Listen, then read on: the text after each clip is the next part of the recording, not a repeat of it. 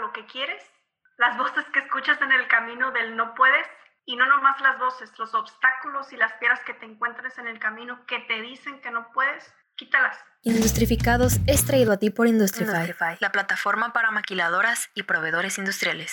Bienvenidos a Industrificados. Nuestra invitada de hoy es Andrea Llorans, directora de Mexicali EDC, una organización sin fines de lucro que fue fundada por la comunidad empresarial y el gobierno local con el fin de atraer, retener y apoyar a la industria de manufactura en la ciudad. Hablamos sobre la situación actual de la industria, los planes para salir adelante y tocamos el tema de ser mujer en la industria y sin más que decir, te dejo con la entrevista. Ok, Adriana Llorens, bienvenida. Gracias, Miguel. Eh, eres actualmente directora de EDC Mexicali. ¿Por qué no nos platicas un poquito de la historia de cómo llegaste hasta, hasta allí? Yo llego a, al EDC a principios de este año, en marzo, justo antes de que se votara todo el tema de la pandemia, así que me han llamado la directora de la pandemia porque... Ah, ok, te tocó la parte divertida, ¿no? Correcto, me ha tocado la parte de, de, los retos como a todos los que estamos viviendo esto. Comienzo en marzo, pero, pero yo estoy en el desarrollo económico de Baja California aproximadamente desde hace unos seis años. Eh, empecé mi carrera como promotora de inversión en la SEDECO, ahora CES, en la Secretaría de Desarrollo Económico a nivel Estado aquí en Mexicali. Una padrísima experiencia, estuve ahí alrededor de unos dos años. Después me voy al IDC de Tijuana, igual promoviendo la localidad, promoviendo la región, pero, pero para Tijuana. ¿Es relación, perdón, entre EDC Mexicali y Tijuana? correcto, hay, hay, hay, cinco, eh, somos cinco EDCs a nivel Baja California y promovemos eh, el estado de Baja California como Baja Team porque se tiene que ver la integración a nivel internacional, ¿no? Entonces, eh, sí, hay, sí hay una relación funcionamos como organismos completamente autónomos, pero, pero hay una relación. Después regreso aquí a, a Mexicali, que yo soy eh, nacida y criada en Mexicali. Mexicali es mi hogar, es mi casa. Regreso otra vez a, trabajar aquí el desarrollo económico eh, con un desarrollador industrial, que es Grupo Cadena. Eh, estoy un par de años también ahí y, y, llego aquí ya a la dirección de, de la CDI, que es un organismo con el que siempre he trabajado de la mano indirectamente, ya sea vía SEDECO o, en otros organismos o, con el desarrollador, y, llego aquí a la dirección. Y ha sido una experiencia pues muy padre, muy, muy gratificante, pero muy retadora desde el inicio, ¿no? Obviamente nadie se imaginaba, ¿no? Lo que, lo que iba a pasar. ¿Cuáles eran los problemas que ya tenía este, la industria cuando, cuando tú ingresaste, ¿no? O, cuál era el panorama que tú mirabas que decía, ok, esto es lo que esto es lo en lo que tenemos que trabajar antes de, sí, claro. pandemia. Curiosamente, desde que me invitan el actual presidente, que es Rodolfo Andrade, es una persona muy activa en el desarrollo económico de Mexicali y de Baja California y que trae el ADN del emprendedurismo que corre por sus venas muy fuertes. Y cuando él me invita, se me hace padrísimo porque porque vamos justo a atender los retos que ya la misma industria te, nos pedía, ¿no? Nosotros necesitábamos ya hacer un crack de mentalidad y empezar a promover eh, muy activa la ciudad, pero abordándolo desde el desarrollo económico y las nuevas industrias que, que, tenemos que ir. Cuando tomamos el reto, entendemos esto y después viene el tema de la pandemia y entonces tenemos un reto y ahora el, reto también de subsistir, ¿no? De, de tener resiliencia con lo que todo el mundo estaba pasando. Y, y yo creo que la estrategia coincidentemente funcionó lo que ya pensábamos y de cierta forma nos ayudó a estar eh, en el confinamiento, si lo llamamos así, para concentrarnos completamente en reformar nuestros medios digitales, nuestra forma de, prospectar, porque traíamos un tema, un tema efectivo, pero no completamente estaba atendiendo las necesidades de hacia dónde va la industria. Sí. ¿Y, hacia, ¿Y hacia dónde, cuáles, cuáles eran esas necesidades para, para ser más específicos? Te platico, en Mexicali actualmente tenemos una base de proveeduría, una base de capacidades ya existentes que la manufactura, que la industria ha dejado. Pero ¿cómo migramos hacia la manufactura eh, del desarrollo? ¿Cómo migramos hacia la, a la manufactura 4.0? ¿Cómo migramos a las nuevas tecnologías? ¿Cómo traemos estas nuevas oportunidades para la región? Y justo en ese reto, eh, en esa transición, es cuando entramos viene la pandemia y nos obliga completamente a replantearnos los objetivos para poder eh, establecer las herramientas correctas para promover a la ciudad ahora desde ese enfoque, ¿no? Hacia el del futuro. Entonces, eso es más o menos en lo que, en lo que hemos venido trabajando. y el plan original era como integrar las empresas de tecnología con la manufactura o que la misma manufactura invirtiera en tecnología o que comprara tecnología? Creo, creo que hay, hay, partes en las que te, quisiera desarrollar un poquito más cuál es la esencia de la sede y qué es lo que trabaja. Creo que llegaremos a ese punto. El tema de la industria es que necesitamos captar oportunidades que vengan a dejar el esqueleto de nuevas tecnologías para la región, para el recurso humano de Mexicali, porque, porque existen actualmente, eh, hay empresas completamente comprometidas. Voy a hablar de un Honeywell Aerospace que ha dejado el, el, MRTC, que es un, un, este, eh, un centro de, diseño, un centro de, tecnología. Gulfstream también lo tiene, Collins está trabajando también ello con la gente. Entonces, la industria empieza a dejar ya a configurar el esquema del, desarrollo en, en, la región, pero nosotros tenemos que seguir apuntando a traer esas oportunidades. Y la otra parte del reto es cómo lo conjugamos, es entender en dónde estamos entender en nuestra base local de proveeduría, nuestras empresas locales que no son extranjeras, nuestras empresas mexicalenses, qué es lo que están promoviendo, proveyendo a la industria y hacia dónde podemos llevarlas. Esos son los dos, los dos retos en los que estamos trabajando. ¿no? Y ahora la otra parte, ¿no? O sea, llegó la pandemia y ahora es hablar de subsistir, ¿no? O sea, de no morir. ¿Había como un plan de contingencia para esto o tuvieron como que reaccionar de manera inmediata, ¿no? Para lo que, como, estaba como te digo, coincidentemente con las ideas que traíamos ya, no solo Rodolfo el presidente y tu servidora, también el consejo y la membresía que es muy activa en, el organismo, ya, ya nos exigían eh, hacer cambios, hacer cambios en, en, en, la manera tradicional en la que nosotros promovemos la atracción de la inversión y en la que apoyamos a la industria local y, por qué cambios, eh, te digo, eh, viene la pandemia, por ejemplo, en temas de medios, no teníamos la mejor, el mejor posicionamiento mediático, no teníamos las mejores plataformas virtuales para podernos apoyar. Y, y, sí, y sí es una mezcla de existía la idea, pero dos semanas después de que tomamos el reto viene la pandemia y claro que también viene el tema reactivo, ¿no? En el que todo el mundo empieza a adquirir plataformas de Zoom, eh, de, Go Meetings y justo en eso es cuando empezamos nosotros a aplicar la idea que ya teníamos, pero forzosamente eh, acelerar el paso, ¿no? Acelerar el paso porque la manera tradicional en la que el organismo promovía y los organismos en la región promueven es salir a la venta, es tocar eh, la puerta de las empresas extranjeras, es salir a eventos internacionales, es, traer agendas de, delegaciones y empresas este, extranjeras que visiten la ciudad y que conozcan las capacidades. Con una restricción como la que teníamos, pues ese tema se quedaba relegado. ¿Y, y qué tuvimos que hacer? Pues las herramientas que todo el mundo tuvo que usar, herramientas virtuales, son las, las, que, las que hemos venido usando y han funcionado perfecto porque, porque estamos en sintonía con todo el mundo, ¿no? Todo el mundo lo tuvo que hacer y así hemos tenido que promover de manera virtual eh, muy puntual y precisos eh, las, las capacidades que tenemos en, en Mexicali para seguir atrayendo la inversión. Ustedes tenían o tienen el evento de Mexicali Supply, ¿verdad? El, el Mexicali Supply no es de la Comisión de Desarrollo Industrial, pero es un evento que participa la, la CDI activamente y que les apoya también. Ok, y bueno, eso no va a ocurrir pronto, ¿no? Este año creo que tenían de evento. Correcto, sí, sí. El de este año sí ocurrió, sí fue, a inicios de año, pero van a seguir haciendo eventos de manera virtual. Para este año, ya para el trimestre que queda, eh, los eventos presenciales pues no están en el, en el mapa y en el radar. ¿Cuál es como la, la conexión que, que, tiene ahorita Mexicali con, con el resto de, de, las ciudades, ¿no? Platicaba sobre que hay más de un EDC aquí en, en Baja California. Cuando ustedes se sientan juntos, si es que lo hacen, cuál es como el tema de conversación, ¿no?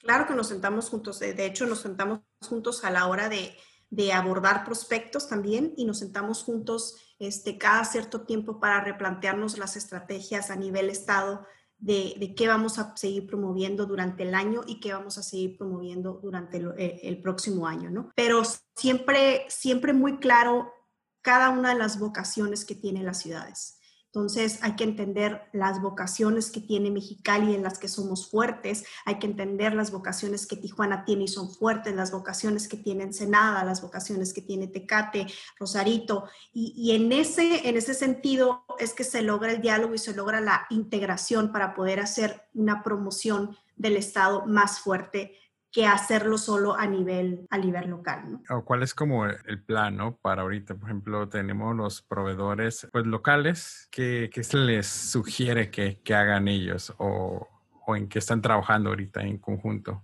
Fíjate que algo que está trabajando la CDI muy activo desde que entramos ahorita en marzo es en hacer un estudio de perfilamiento de las capacidades existentes de proveeduría. Este estudio de perfilamiento no es un directorio de capacidades nada más, es un estudio de, de cada una de las empresas que son proveedoras y que les interesa integrarse a la cadena de suministro, que les interesa incluso también salir al go-to-market, ahí la CDI entra como un organismo, un, organismo que, que, puede abrir las puertas para ellos, para, tanto para la industria extranjera establecida en la ciudad como para la industria extranjera que está en el extranjero. Y, y eso lo estamos, lo estamos este, haciendo ahorita en octubre. Síganos también en nuestros medios eh, sociales. Vamos a estar lanzando ya la convocatoria para que se inscriban todas las empresas de, de Mexicali y de la región que quieran participar y para en unos, yo creo que a final de este año va a estar lista la plataforma virtual en donde existan todas este perfilamiento y las capacidades de, del ADN de la región en tema de proveeduría, ¿no? Ok,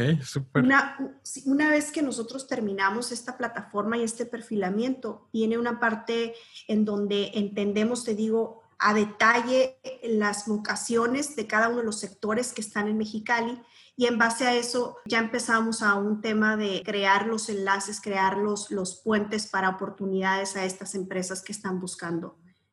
Pero es importante saber dónde estamos parados y entender hacia dónde quieren ir ellos también. Ah, mencionas la parte de la oferta, ¿no? O sea, lo que podemos ofrecer. ¿Cómo van a manejar la parte de, de la demanda? La parte de la demanda, eso es algo que también la CDI en conjunto con, con el Estado, en conjunto con, con los empresarios, es que entendemos tenemos que, sondear las, las, empresas establecidas y entender qué es lo que están necesitando, ¿no? Nosotros tocamos la puerta, eh, ellos nos arrojan su demanda, su, demanda en temas de proceso, su demanda en temas de, eh, de, millones de dólares de capacidad y así es como nosotros en un embudo empezamos a, a juntar esta información y hacer los enlaces con los proveedores para, entender qué están haciendo y qué pueden hacer también para responder a esas demandas. En esa parte, ¿qué pasa cuando hay una demanda y no puede ser satisfecha por alguien local? ¿no? Tú como tema de la industria sabes que cuando una demanda no es satisfecha, eh, la empresa la va a buscar en, en, otros lugares, ¿no? Pero eso es lo que necesitamos hacer ahorita para, ahorita que está cambiando la, la configuración global en el tema de, de, la cadena de suministros, ahorita que están girando los los, engranajes y se está buscando eh, fortalecer el eslabón regional en la cadena de suministros, este, ahí es donde tenemos que estar preparados. Entonces, es un proceso, es un proceso que puede ser tardado, pero si, si no entendemos primero en dónde estamos y qué demanda hay, difícilmente vamos a llegar al punto B que es el que queremos llegar. Entonces, sí, porque ahorita es, apagar fuego, ¿no? Correcto. Eh, ahorita este año ha sido mucho apagar fuego, pero creo que la estrategia que la CDI está haciendo en este año, en donde muchas estrategias han tenido que hacer reactivas, esta estrategia de la empresa nacional del perfilamiento de las capacidades nos va a llevar a el desarrollo en el futuro, porque como te comento es entender qué hay, qué podemos hacer y hacia dónde queremos ir. Entonces es, es un, es un es un proyecto por el cual estamos muy emocionados, que te digo que ahorita ya en octubre lo vamos a lanzar. Y viene también, Miguel, a, a fortalecer las actividades que la CDI típicamente hacía. Ahorita creo que vamos a llegar a la parte de, desarrollar la historia y de la esencia de la Comisión de Desarrollo Industrial, pero generalmente somos y éramos un organismo que típicamente buscaba la inversión extranjera y era el enfoque principal, ¿no? Y una vez que ya estaba aquí, hacer la labor de retención y mantenerla, pero, pero también viene la otra vía, la otra vía en la que buscamos las oportunidades para el empresario local. Entonces, definitivamente ha habido que migrar el pensamiento de las dos vías. Somos un organismo de trade. así es como queremos considerarnos, que buscamos también atraer, pero también buscamos que, que nuestros empresarios salgan hacia afuera. Entonces, este es el impasse, este es el, esto es el, el cambio que sucede eh, con esta administración en lo que queremos aportar el granito de arena. ¿no? sé qué tanta información tengas de la plataforma, pero ¿cómo funcionaría en, en sí? ¿Ustedes recolectarían la información? Ellos se suscriben y suben la información, ustedes hacen una verificación dentro de, estas empresas. Correcto, te, platico cómo es. Ahorita van a ver en las redes un video detallado de, de cómo van a ser los pasos pero ahorita ya existe una plataforma, una plataforma virtual que se va a lanzar para que las empresas se registren. Las empresas se registran con, todo, con todos los filtros que te pregunta la, plataforma, que tiene que ver con, su capacidad de empleados, con su capacidad de, venta, tiene que ver hacia dónde quieren ir. Nos metemos básicamente hasta la cocina para saber este, en dónde están parados y hacia dónde quieren ir, como te digo, y si están creando algún producto también. Eso es algo que también tenemos en, en. Entonces, eh, se registran en la plataforma de esa manera y una vez que se registran, existe el segundo paso que es la validación de la información, en donde ya este, por parte de la CDI un promotor asiste a una visita recorrida y valida la información de temas cuantitativos y cualitativos de lo que ya está registrado en la empresa. Ese es el segundo paso. El tercer paso ya es concentrar en la plataforma que va a estar en inglés y en español toda esa información con un mapa en donde puedes ver primero eh, dónde están los proveedores ubicados en todo Mexicali. Individualmente puedes entrar con esos proveedores y ver cuáles son las capacidades técnicas que tienen y también sus capacidades de venta, que es algo muy importante, ¿no?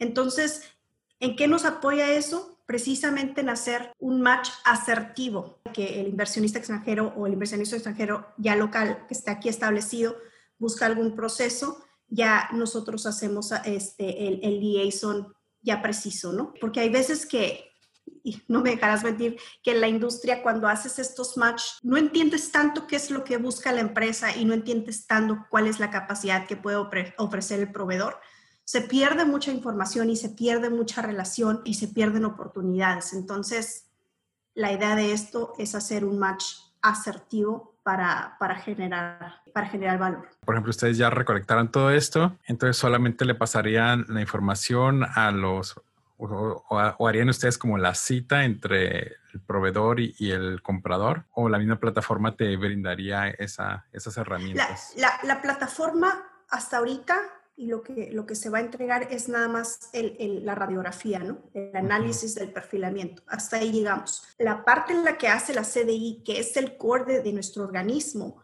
es salir a promover, salir a promover las capacidades que existen en la localidad. ¿Cómo salimos a promover? Vamos a agendas internacionales, este, salimos también, vamos a salir a promover localmente con las empresas que están en, a nivel Baja California y que les interese la proveeduría de la localidad de Mexicali. Vamos a concentrarnos muchísimo en el área de, de California, en el área de Arizona, en el área de Utah y Nevada para salir a promover estas oportunidades de, que existen en, en Mexicali.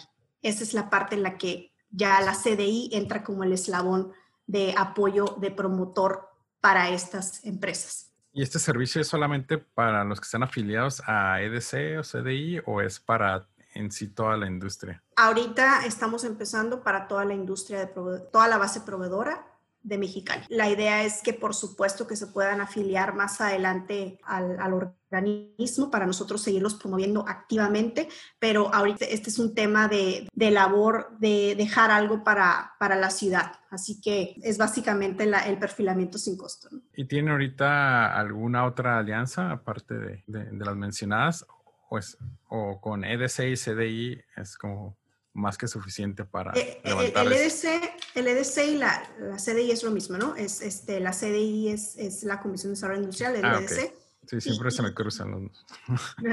te Las alianzas que tenemos, no sé si va a llegar un punto en el que hablemos de lo que es la CDI y la historia de la CDI, para que se pueda explicar un poquito mejor esto. Creo que sí, ¿eh? Sí, pero las alianzas, como típicamente nosotros trabajamos y funcionamos, es una alianza con la triple hélice. Elix, este, trabajamos eh, con, con, gobierno, trabajamos con los empresarios y trabajamos muy directamente con la academia. porque el desarrollo económico de la región no lo puedes concretar si no tienes a estos eslabones de tu mano. Sí, la, verdad está, está muy padre esa estrategia. Eh, si quieres, tomamos la parte del tema de, de CDI, este, ahora sí que, que, fue, que fue primero, ¿no? Sí, claro. Con todo gusto te platico un poquito de historia. La CDI, fíjate que es un organismo pionero de esta, de esta interacción entre, entre Estado, entre academia, entre empresarios. La CDI nace hace ya 43 años, en el, en el 77, justo cuando se termina el programa de Braceros. Un grupo de empresarios en Mexicali, con mucha voluntad, tengo que decir, se sientan a la mesa y empiezan a abordar las problemáticas que existían en la localidad en el tema de mano de obra y ven un cese de oportunidad, eh, un sesgo de oportunidad justo cuando termina el programa Bracero y dicen, bueno, pues está toda esta gente, ¿cómo podemos generar oportunidades para emplearlas, no? Te, platico también que en ese entonces estaba Matel aquí, que ya tenía ciertos años en, en Mexicali, por tema de sindicatos tienen que, tienen que salir de Mexicali, sindicatos y, mano de obra, y deja un dejo, un, sentido de, de, que Mexicali la asociaban con, con un tema de que no había disponibilidad de obra, este, de mano de obra, perdón, y lo cual era completamente incorrecto. Entonces, se juntan las voluntades de empresarios muy importantes, te estoy hablando de don Eduardo Martínez Palomera, este, Eugenio Elorduy, eh, eh, el señor Rodolfo Nelson Culebro, eh, Joaquín Ramírez Chacón, en fin, un número de personalidades que básicamente lo que buscan es poner a Mexicali en el mapa para generar todos estos empleos en, la industria que se necesitaban. nace de una problemática y se convierte en un organismo pionero, no nada más para Baja California, sino a nivel nacional, en donde, en donde mezclan precisamente la cara del enlace de gobierno, el enlace con la academia, el enlace con el empresario. Y así es como nace este, la CDI, ¿no? Como un organismo público-privado este, actualmente somos una paramunicipal, es decir, en cierta medida dependemos del gobierno municipal, pero mayormente estamos conformados por empresarios, que son todos los jugadores principales que permiten que la inversión extranjera aterrice de una forma completamente profesional y aterrice de una manera suave que es el que le llamamos el soft landing. Esto es el organismo, esto es la CDI, somos la primera cara con el inversionista y somos los que abrimos la puerta directamente con gobierno y directamente con la academia para que se vea la radiografía completa de qué es lo que existe en Mexicali. Dando un giro de 180, ¿qué es lo más difícil que te ha pasado ahorita? No quiero nada más decir que el tema de la pandemia ha sido difícil porque eso es un, un común denominador para todos. ¿no? Todos hemos tenido que que ser resilientes en ese tema y adaptarnos. Sí, porque de hecho, o sea, creo que esa va a ser la mejor excusa para el 2021, ¿no? Exacto, la pandemia, ¿no? Sí, ¿por qué no estás, por qué, por qué no bajaste de peso? No, por la pandemia. ¿Por qué no empezaste este proyecto? No, por la pandemia.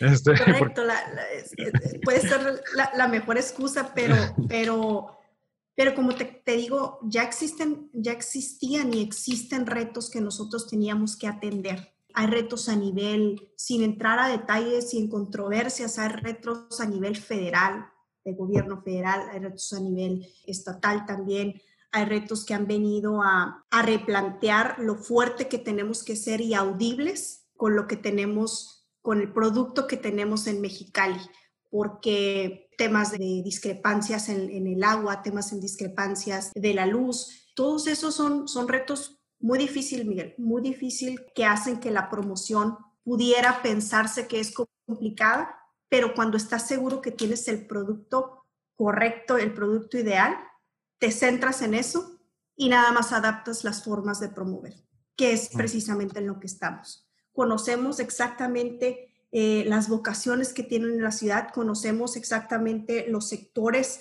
de la industria que se mueven y también sabemos y estamos estamos alimentándonos para entender hacia dónde queremos llevar a la ciudad. De las bondades más importantes que tenemos, Miguel, es nuestra gente. Nuestra gente, la calidad de mano de obra competitiva que tenemos en Mexicali, la gente, otros intangibles que me vas a llamar que romántica, pero, pero son importantes, el nivel de, lealtad que existe en la gente de Mexicali.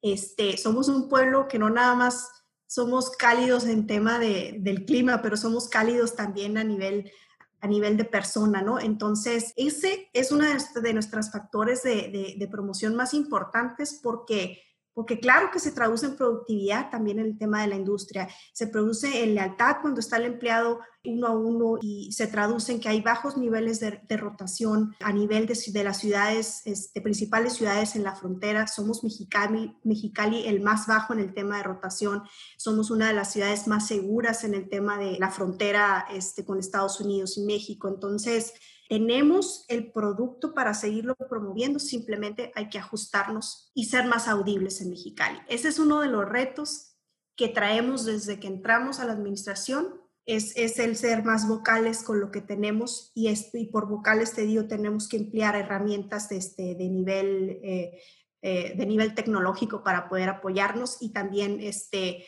pues, hacer alianzas también para, para que se escuche lo que existe en Mexicali. Claro. Bueno, ya que mencionas el, tema de la gente, está este último tema controversial, ¿no? Que era sobre la cervecera. Sí. Constelación, ¿se llama? Constellation. Gracias porque lo estaba tratando de evitar, pero... no, no, no. Te voy a hablar de una forma este, muy concreta.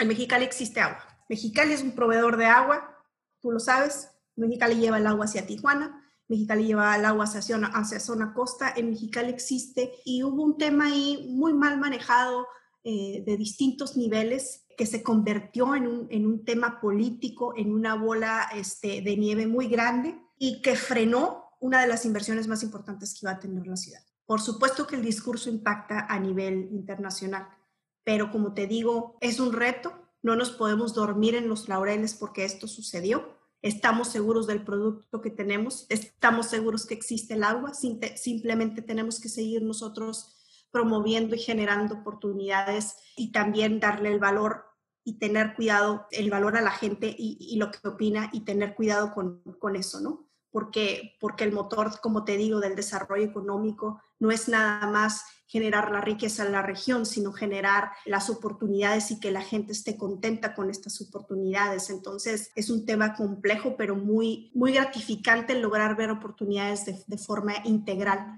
para Mexicali. Y hablando de la repercusión de, más bien de lo que ya no sucedió, ¿no? Que simplemente se canceló. No, no por ahora, no por ahora. ¿no? Bueno, no, no por ahora. ¿Crees que haya problemas para, ahora sí que para la inversión extranjera, el querer invertir en, Mexicali? Yo lo abordo desde el tema, creo que he sido repetitiva en esto, desde el tema de retos.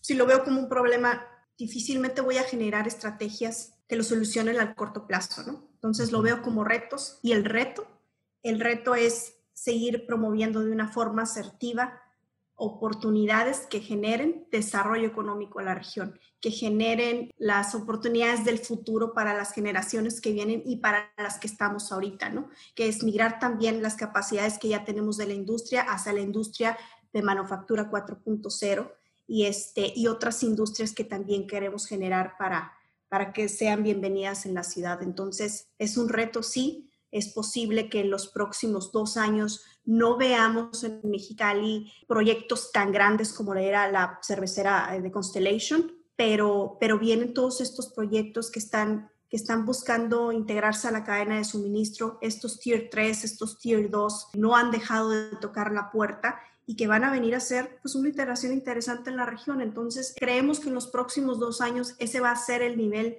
de empresas que vamos a estar moviendo y, en un futuro ojalá que venga a, repuntarse y que, y que los frutos de la promoción constante que tenemos se, se den otra vez en estos, en estos proyectos tan grandes como, como este.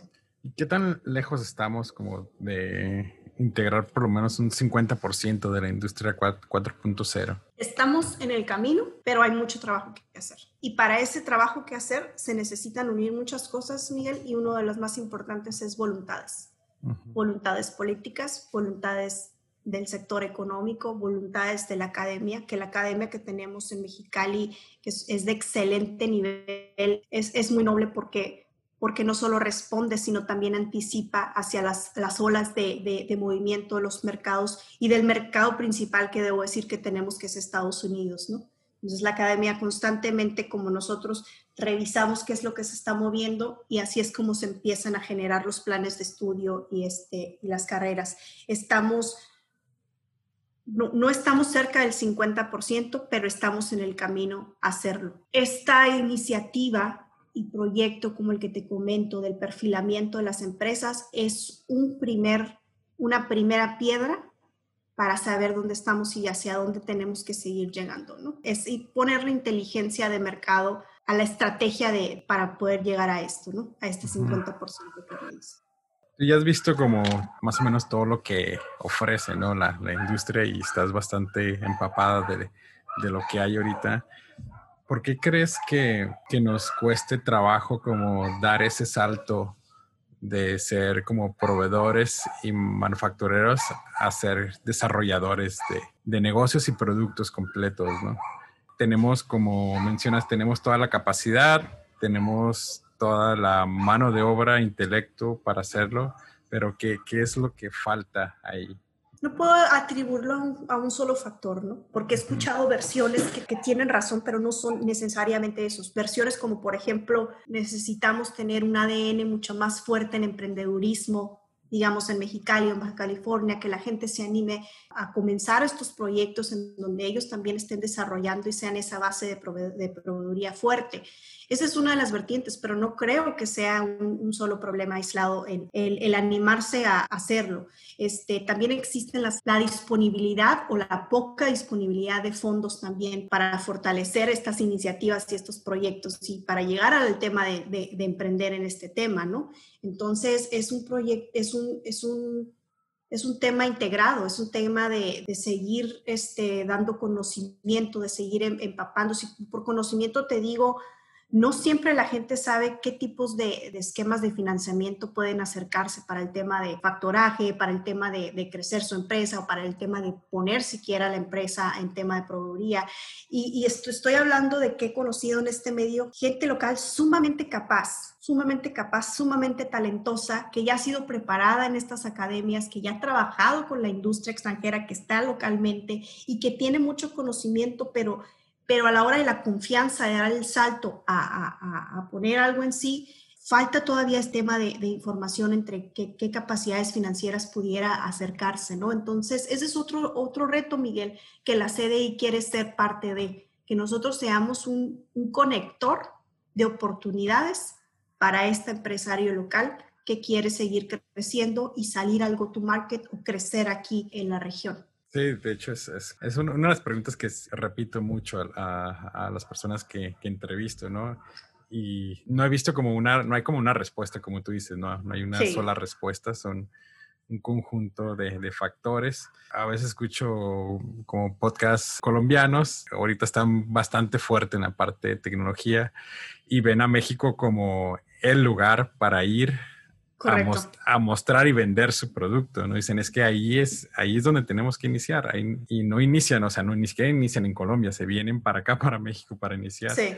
Y vienen para acá y preguntan, oye, pero, o sea, ¿por qué no están haciendo nada, no? Ustedes están aquí, tienen todas estas herramientas, tienen toda esta conexión con la potencia todavía más grande del, del mundo y no, no está pasando nada, ¿no?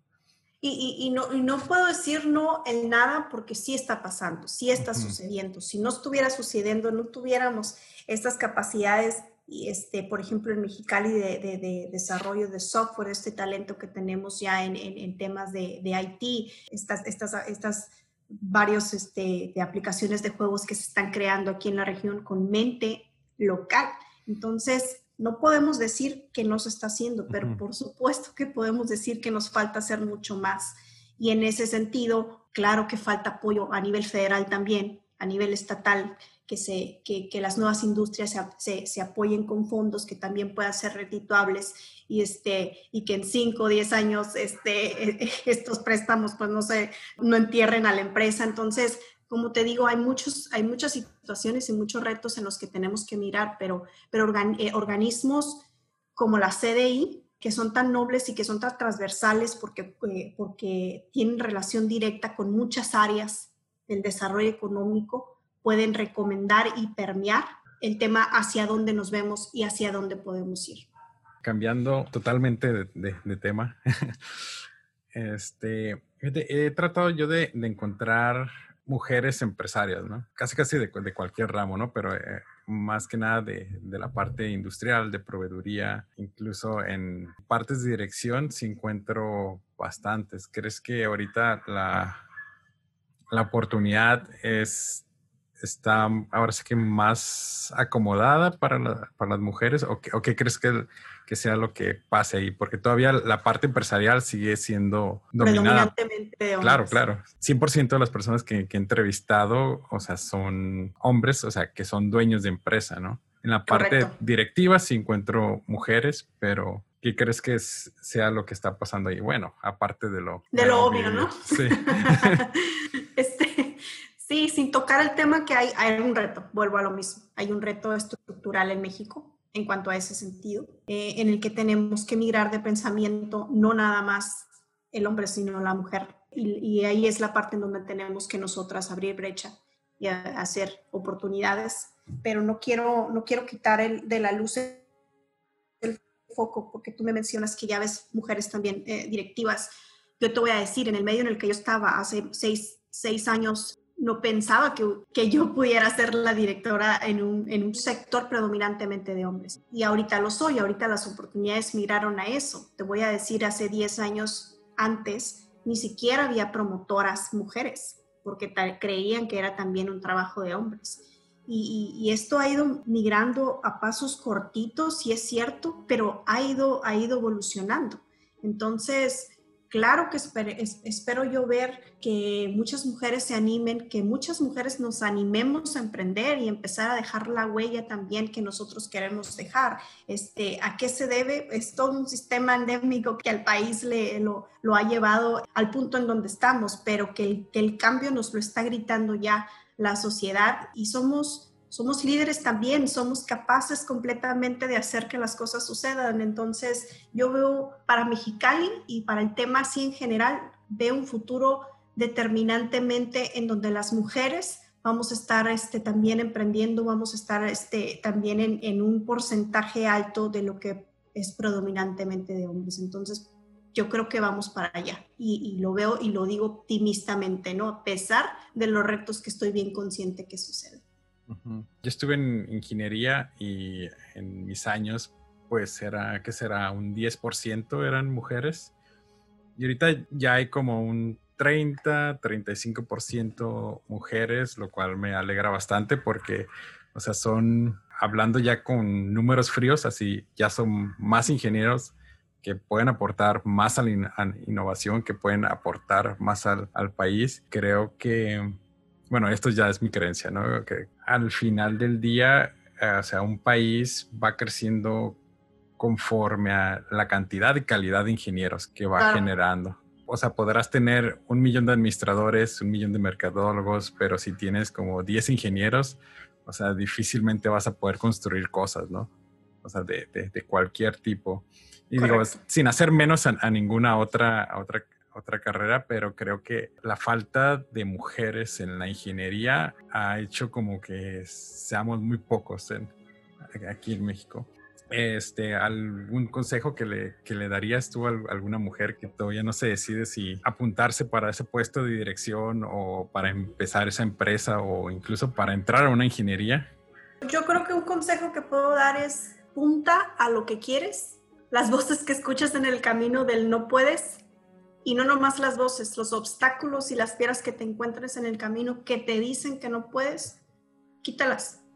Bloquea esas, esas voces y sigue adelante porque definitivamente sí podemos. Y hay muchísimos casos de inspiración que pudiera poner aquí, pero no me voy a clavar en eso, nada más en decir, que todos absolutamente nacimos intrínsecamente con capacidades de, de, hacer que estas cosas sucedan. Entonces, por supuesto que las mujeres también lo podemos. No hay, una, no hay un estudio, no hay una diferenciación, no, no, no, no existe la barrera. La barrera es lo que la sociedad nos ha podido, nos ha puesto, perdón, lo que hemos visto, los retos en el camino, pero tenemos que quitarlas, tenemos que creer en lo que somos, tenemos que apuntarle a lo que queremos ir e ir directo en eso, ¿no?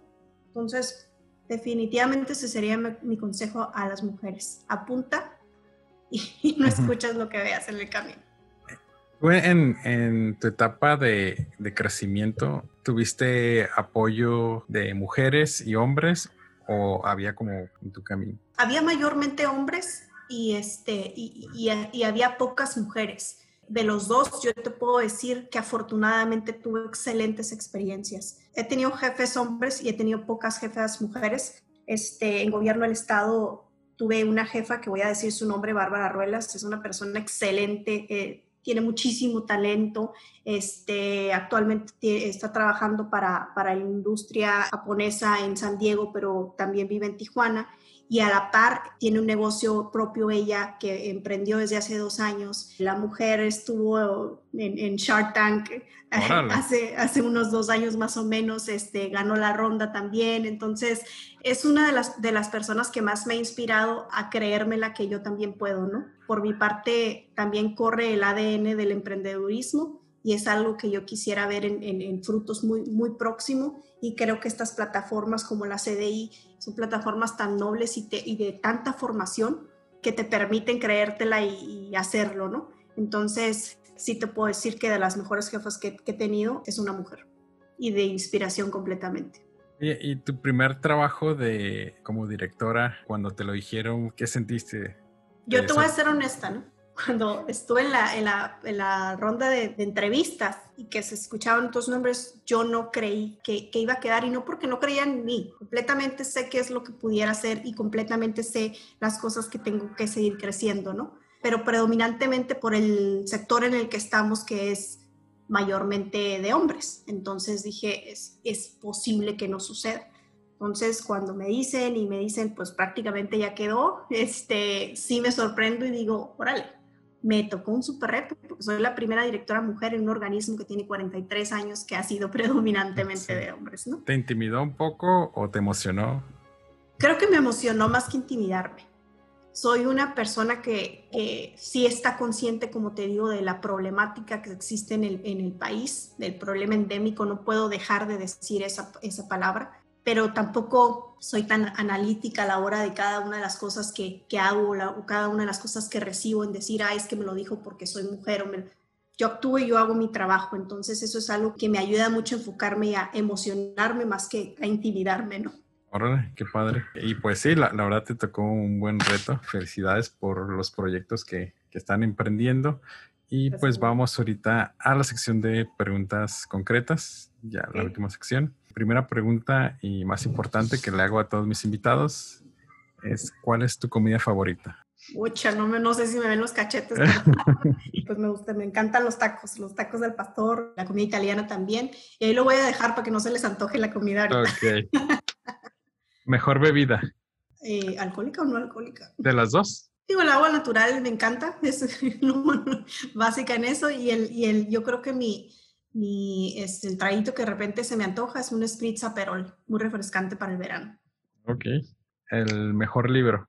Tengo muchos favoritos, muchos favoritos. ¿El de ahora? Este, me gustan mucho las novelas, las novelas de, de, de, escritores latinoamericanos. Me encanta Gabriel García Márquez, Mario Benedetti, este, Julio Cortázar.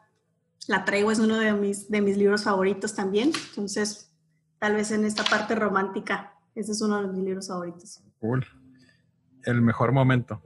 Es una serie de momentos, pero creo que los momentos más sencillos en los que más disfruto y en los que conscientemente te puedo decir estoy plenamente feliz es cuando estoy en un lugar verde, estoy en un lugar verde y tranquilo. Es un tema terapéutico para mí, incluso estar rodeada de ver árboles, que aquí en Mexicali nos falta poner muchísimos más arbolitos también para eso, pero, pero el tema verde a mí me da vida y, y cuando, cuando estoy cerca de eso, me ayuda a bajar el ruido de todo lo que pueda haber en mi cabeza y es cuando conscientemente entiendo que, que, estoy plena y estoy feliz. Así que te puedo decir que esos son mis mejores momentos, ¿no? Bien sencillos. Vivir el momento. Correcto. Si pudieras regresar al momento en que terminaste la preparatoria, ¿qué cambiarías? Me hubiera gustado empeñarme en, siempre lo he dicho eso, es, es, una de las cosas que me hubiera gustado empeñarme en, en, irme de intercambio. Yo estudié relaciones internacionales y el tema internacional corre por mí, por mí. Y he viajado y he tenido la oportunidad y he, sido eh, muy plena en ese sentido, pero nunca me fui de intercambio y me hubiera gustado mucho vivir esa parte. Entonces, creo que haberme empeñado un poquito más en mi universidad. última pregunta. Si pudieras enviarle un mensaje de WhatsApp a todos los mexicanos, ¿qué diría? Sea amable y haz algo por el que está a un lado. Yo creo que si entendemos esa frase como motivante, en que entiendas que todo lo que tú haces trasciende, que todo lo que tú haces lo haces para, para que también tengan oportunidades otros, para que tú seas mejor persona, este, creo que seríamos un mejor país. Entonces, sea amable y siempre busca por el del otro lado. Eso diría. Perfecto. Adriana, muchísimas gracias. Muchas gracias a ti, Miguel. Gracias por invitarme. Industrificados es traído a ti por Industrify, la plataforma para maquiladoras y proveedores industriales. Y antes de cerrar, quiero agradecerte por estarnos escuchando y me gustaría saber un poco más de ti. Si te gustó el podcast, danos 5 estrellas y déjanos un comment en Apple Podcasts. También nos puedes encontrar en Facebook e Instagram. Y hasta la próxima.